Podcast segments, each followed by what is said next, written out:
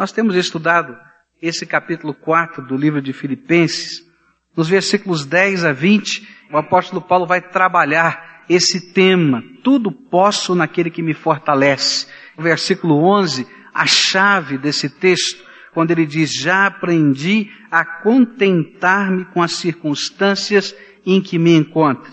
Ele estava preso, estava recebendo uma oferta de amor da igreja ali em Filipos, que era trazido pelo seu pastor, que viajou para lá sustentar e ajudar aquele apóstolo do Senhor Jesus que estava em cadeias. Mas nessa parte final, ele vai começar a falar sobre o que significava espiritualmente aquela oferta que ele acabava de receber. Qual é o valor espiritual de uma oferta? Eu queria, à luz desse texto, usando as palavras do apóstolo Paulo, tentarmos entender qual é o sentido espiritual de uma oferta. Qual é o valor que isso tem diante da visão de Deus? É isso que Paulo vai tentar dizer aos filipenses. Olha, eu estou agradecido porque vocês estão me socorrendo mas eu quero ensinar a vocês alguma coisa que tem a ver com a eternidade, alguma coisa que tem a ver com essa dimensão da graça de Deus. Eu quero dizer de alguma coisa que está acontecendo quando vocês estão me socorrendo e que não acontece somente aqui na terra, mas acontece nessa dimensão divina. E ele então começa a falar a respeito disso no versículo 17. Ele vai dizendo da oferta, das vezes que essa igreja já o sustentou, que ele não estava procurando socorro para ele ou dádivas para ele, mas diz então no versículo 17: Não que procure dádivas, mas procuro o fruto que cresça para a vossa conta. E ele começa então a dizer de alguma coisa que é um investimento. Essa é a visão do apóstolo Paulo. Quando eu estou ofertando, socorrendo alguém, contribuindo com os meus dízimos, com as minhas ofertas, com a obra missionária, o que é está acontecendo? Eu estou fazendo um investimento. Um investimento que o dividendo dele não é marcado em juros, não é marcado em reais, não é marcado em dólares, não é marcado em, em outra moeda qualquer, mas é um investimento da graça de Deus na vida das pessoas. Nós começamos a comunicar graça de Deus a alguém. Ele diz que esse investimento, que a gente tem uma visão, às vezes, somente materialista das coisas, é um investimento em vida, é um investimento em pessoas, e é um investimento que redunda em graça de Deus, alegria de Deus. E assim ele vai desenvolver o seu tema. A partir do verso 18 ele vai dizer como é que isso acontece, como é que esse investimento de graça se manifesta na vida da gente e no céu. No versículo 18 ele diz: Mas tenho tudo, tenho até em abundância, cheio estou depois que recebi de Epafrodito o que da vossa parte me foi enviado, como cheiro suave, como sacrifício aceitável e aprazível a Deus. O que, é que o apóstolo Paulo está tentando nos explicar? Está fazendo uma comparação com aquilo que acontecia no Velho Testamento. Você lembra mais ou menos como é que era o culto no Velho Testamento? As pessoas se apresentavam diante de Deus e nunca alguém ia de mãos vazias, diz a Bíblia. Ele sempre levava alguma coisa. Ou ele levava o cordeirinho que ia ser morto pelos seus pecados, ou ele levava um pouco de pão e de farinha e de azeite que era movido sobre o altar como oferta de ação de graças, e que ficava nos celeiros da casa de Deus, para que houvesse sustento naquela casa para os levitas, para os sacerdotes, para os órfãos e para as viúvas. Ou ele levava uma oferta de louvor e adoração a Deus. Eles não faziam o churrasco só em casa, eles faziam o churrasco no templo. Eles levavam aquele animalzinho que era em parte, uma parte dele ficava com a própria pessoa, era assado sobre o altar, como se fosse um churrasco. E eles então no, no alpendre do templo comiam aquele churrasco e o chefe da família, aquele que havia trazido a família para aquele dia de ação de graças, dizia quais eram os motivos que o traziam ao templo, porque ele estava ali, qual era o motivo de gratidão, e eles celebravam, festejavam na presença do Senhor aquilo que Deus havia feito a favor deles. E uma outra parte desse mesmo animal ficava no templo, para sustento da casa de Deus, para atendimento dos levitas, dos sacerdotes, dos órfãos e das viúvas. E o judeu tinha bem forte na sua mente que aquela fumaça, aquele cheiro gostoso que está subindo desse churrasco, ele é aceitável e agradável a Deus. Ele está dizendo, olha, lá no Velho Testamento, as pessoas faziam assim o louvor, a gratidão, a exaltação do nome de Deus. Eles celebravam, eles festejavam, e o dar e o participar da obra de Deus nunca era pesado, mas era alguma coisa que fazia parte da alegria de se reconhecer toda a bênção que Deus tem nos dado, todo o socorro, toda a manifestação de graça que tem sido derramada sobre a nossa vida. Quando nós entramos na era do Novo Testamento, porque Jesus morreu na cruz do Calvário por nós. Ele tomou o nosso lugar ali na cruz do Calvário. Ele foi pregado. O seu sangue foi vertido para a remissão dos meus pecados e dos seus pecados. A partir daquele momento, todo tipo de sacrifício animal foi cessado. Não há necessidade. Porque Jesus já fez tudo o que precisava fazer por nós na cruz do Calvário. Mas o apóstolo Paulo vai nos ensinar aqui e em outros lugares da palavra de Deus que existem sacrifícios que são espirituais. Sacrifícios que são para o louvor, para a honra, para a glória de Deus, que tem o seu princípio, a sua ideia lá no Velho Testamento, só que agora não se usam mais animais, se usam outras coisas. E ele vai nomear na Bíblia vários tipos de sacrifícios que são de louvor, agradáveis, aceitáveis a Deus, que são esse cheiro suave que chega diante de Deus, que enche o céu, que traz alegria ao seu coração. Eu queria convidar você então a passear pela Bíblia para que a gente pudesse conhecer quais são esses sacrifícios de louvor a Deus. O primeiro deles está em Romanos, capítulo 12, versículo 1. Romanos, capítulo 12, versículo 1. Esse é o primeiro de todos os sacrifícios de louvor, de exaltação, que chega como cheiro suave à presença de Deus. Sem esse sacrifício, os outros não têm valor. É isso que a Bíblia vai nos dizer. Rogo-vos, pois, irmãos, pela compaixão de Deus, que apresenteis os vossos corpos como um sacrifício vivo, santo, agradável a Deus, que é o vosso culto racional. Sabe qual é o primeiro sacrifício aceitável a Deus que chega como um cheiro suave? É quando você se coloca na presença de Deus, se dá a Deus. Então agora você não precisa levar nenhum animalzinho, não precisa trazer o cordeirinho, a pombinha, nada disso.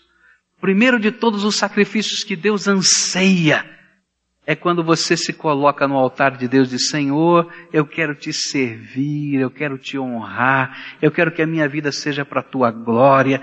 Eu quero, Senhor, que o meu viver, o meu agir, o meu falar, o meu pensar sejam um culto de adoração e louvor ao Senhor. É um culto com entendimento, com vida, com tudo. E esse é o primeiro sacrifício sem esse, não dá para ter qualquer outro sacrifício. Mesmo que a gente estivesse falando das ofertas, elas só têm valor espiritual, ofertas financeiras, se primeiro a minha vida foi colocada no altar de Deus.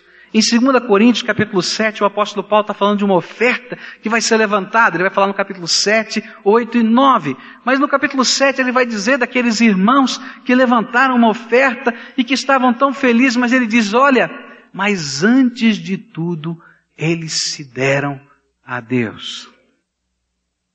Não tem valor, não tem sentido qualquer oferta, qualquer coisa, se primeiro o meu coração não estiver maleável para Deus. Há muita gente que ao longo da história inverteu a ordem dos valores.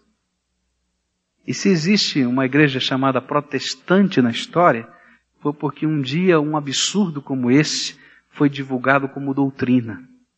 Que alguém poderia comprar o perdão de Deus, que alguém poderia comprar o favor de Deus com o dinheiro. Eu quero dizer que ninguém compra nada com dinheiro. Dinheiro é papel que não vale nada no céu. Primeiro Deus quer a tua vida, o teu coração, os teus sonhos, os teus pensamentos. E quando você se consagra dessa maneira assim ao Senhor, você se torna aquele ser que é um perfume agradável, aceitável na presença de Deus. Mas a Bíblia vai nos dizer que existem outros tipos de sacrifícios, que são aquela expressão do culto do Velho Testamento, contextualizada para o Novo Testamento. Hebreus capítulo 13, versículo 15.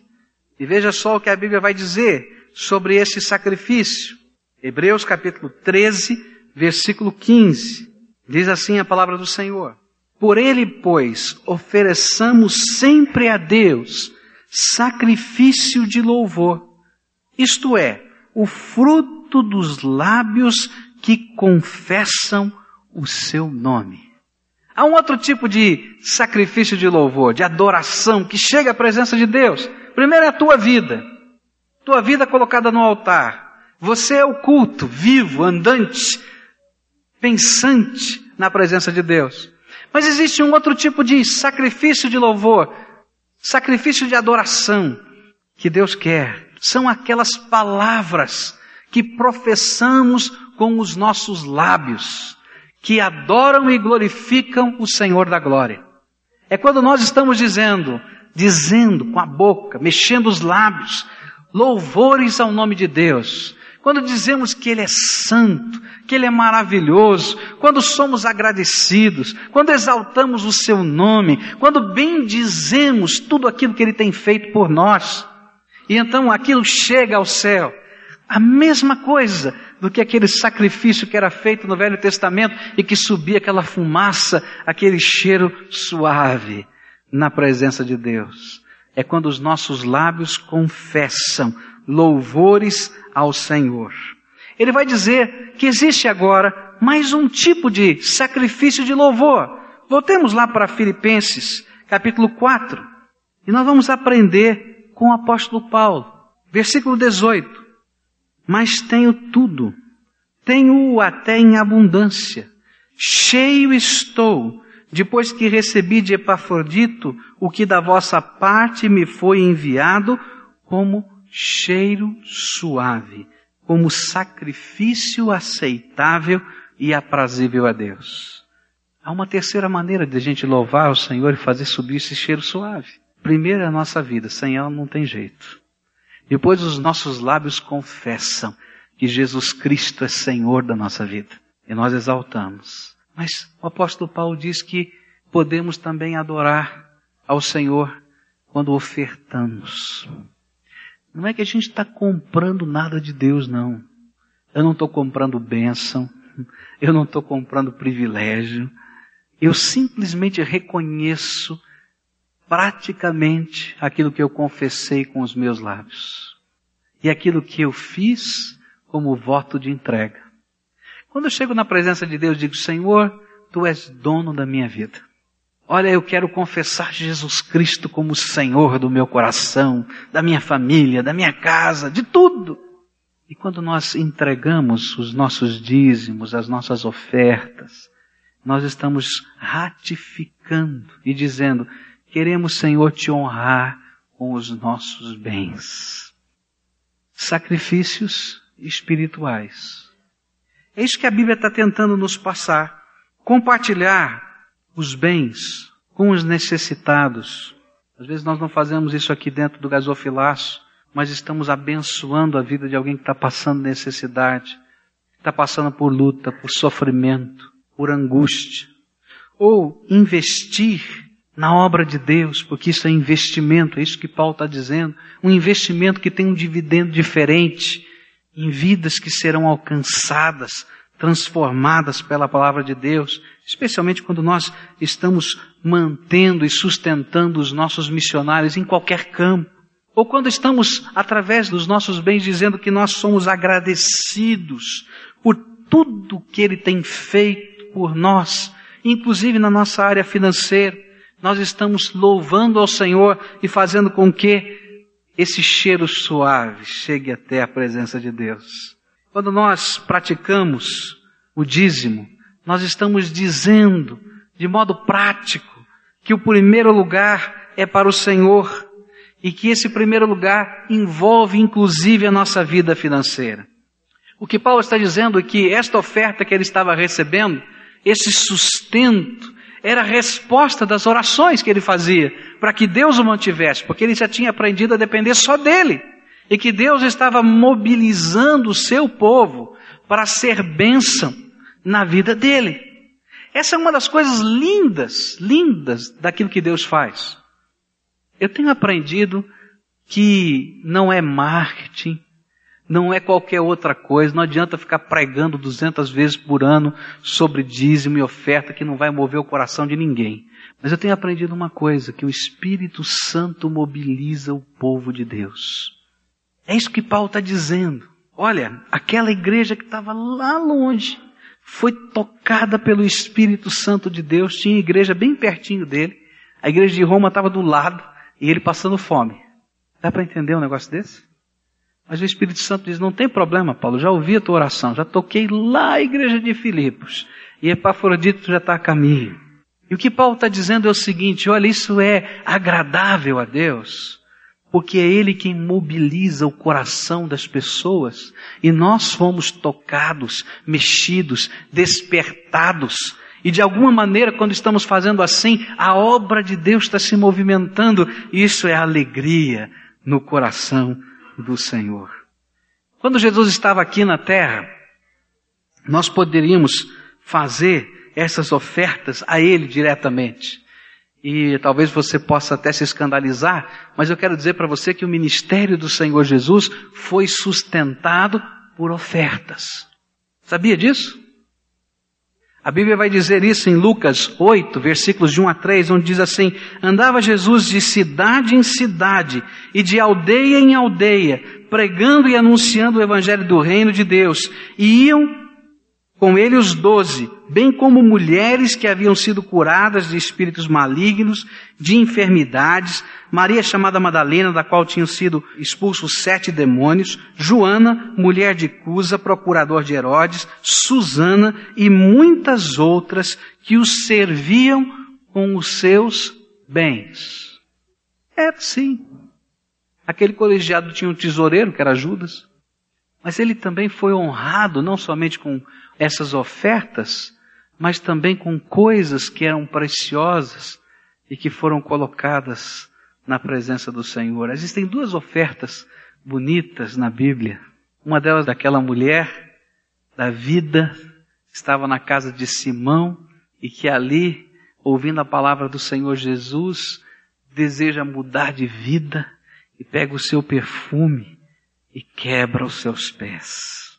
E a segunda oferta lá em João, capítulo 12, quando Jesus visita a casa de Lázaro e a sua irmã Maria quebra aquele vaso de alabastro sobre a sua cabeça e perfuma toda aquela casa. Meus queridos, eram ofertas tão valiosas quanto qualquer uma dessas ofertas que essas mulheres deram para sustentar o ministério do Senhor Jesus. O valor de uma oferta está no louvor que prestamos a Deus. Se quando você oferta alguma coisa ao Senhor, isso lhe é pesado, guarda para você, porque não vale nada. Agora, se isso é alguma coisa que vem do teu coração para honrar, para bendizer e para exaltar o nome de Deus, pode fazer com alegria. Porque isso vai subir a presença de Deus como um cheiro suave.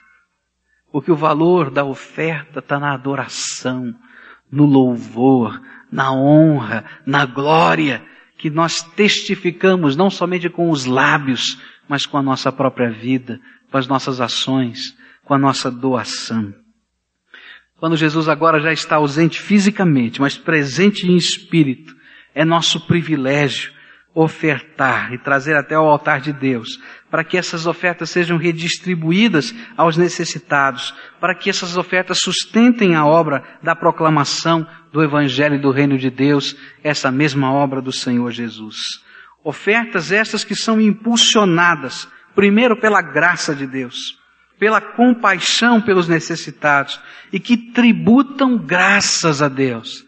Não somente nós estamos tributando graças, mas aqueles que são alvo da bênção de Deus também tributam graças ao Senhor. É isso que diz o apóstolo Paulo em 2 Coríntios, capítulo 9, versículo 11. Ora, aquele que dá a semente ao que semeia e pão para comer, também dará e multiplicará a vossa sementeira e aumentará os frutos da vossa justiça, enquanto em tudo enriqueceis para toda liberalidade, a qual por nós reverte em ações de graças a Deus. Isso que ele está dizendo, olha, o Senhor é aquele que dá semente, é aquele que dá o pão, é aquele que aumentará o fruto da vossa justiça e que vai fazer até você enriquecer, mas que você não perca a visão de que até sua riqueza é para a glória de Deus, porque se não for, ela vira maldição. É isso que a Bíblia ensina. Amor ao dinheiro é a raiz de todos os males. Isso é ensino da palavra. Agora, quando eu entendo para que, que Deus está me dando recursos e que eu quero honrá-lo com aqueles recursos, então eu sou parte dessa motivação divina. Isso faz com que glória seja dada ao Senhor da glória. A última coisa que o apóstolo Paulo fala sobre esse valor espiritual da oferta, então já vimos, ela é o cheiro suave, quando feito com amor, com alegria, ele é o cheiro suave que chega à presença de Deus. É um dos sacrifícios de louvor que a Bíblia fala. Mas no versículo 19 tem uma promessa. E é interessante perceber, se você olhar na palavra de Deus, todos os textos que falam a respeito de ofertas, do Velho Testamento e do Novo Testamento, todos eles vêm acompanhados de promessas. É uma coisa importante isso, para a gente entender. Veja só o que diz o verso 19. Essa é uma palavra do apóstolo àquela igreja que é uma promessa. Ele diz assim: Meu Deus suprirá todas as vossas necessidades, segundo as suas riquezas, na glória em Cristo Jesus. É uma promessa. Ele está dizendo: olha, eu aprendi uma coisa. Posso todas as coisas naquele que me fortalece. Eu já aprendi que eu estou debaixo do controle da graça de Deus, que é Ele quem supre todas as coisas. Agora eu quero dizer para você, quero prometer a você, em nome de Jesus, que esse mesmo Deus que está me suprindo, é aquele que vai suprir vocês em todas as coisas.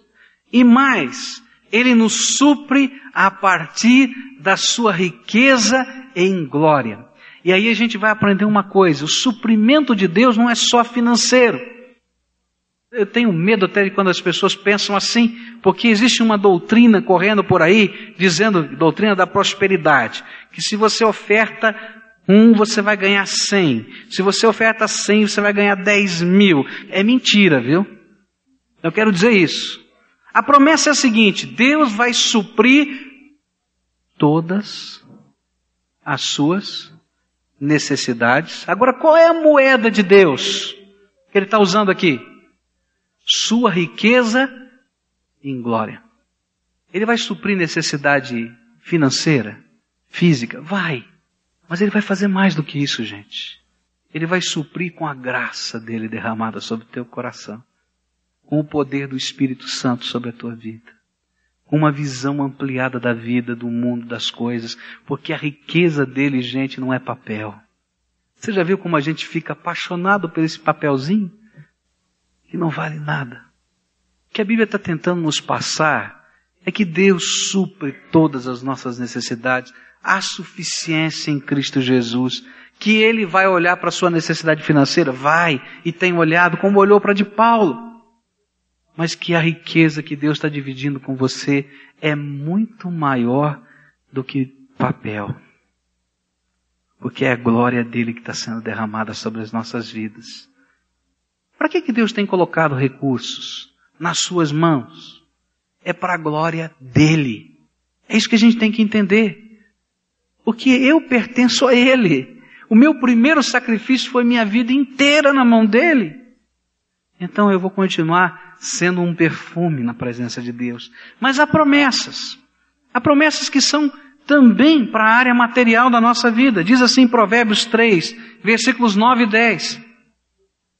Adore a Deus, oferecendo-lhe o que a sua terra produz de melhor. Faça isso, e os seus depósitos ficarão cheios de cereais, e você terá tanto vinho que não será capaz de armazenar. Sabe qual é a ênfase desse versículo? O melhor para Deus. Isso vale em qualquer área da vida o teu melhor é para Ele. Malaquias 3, 10 e 12 você sabe de cor.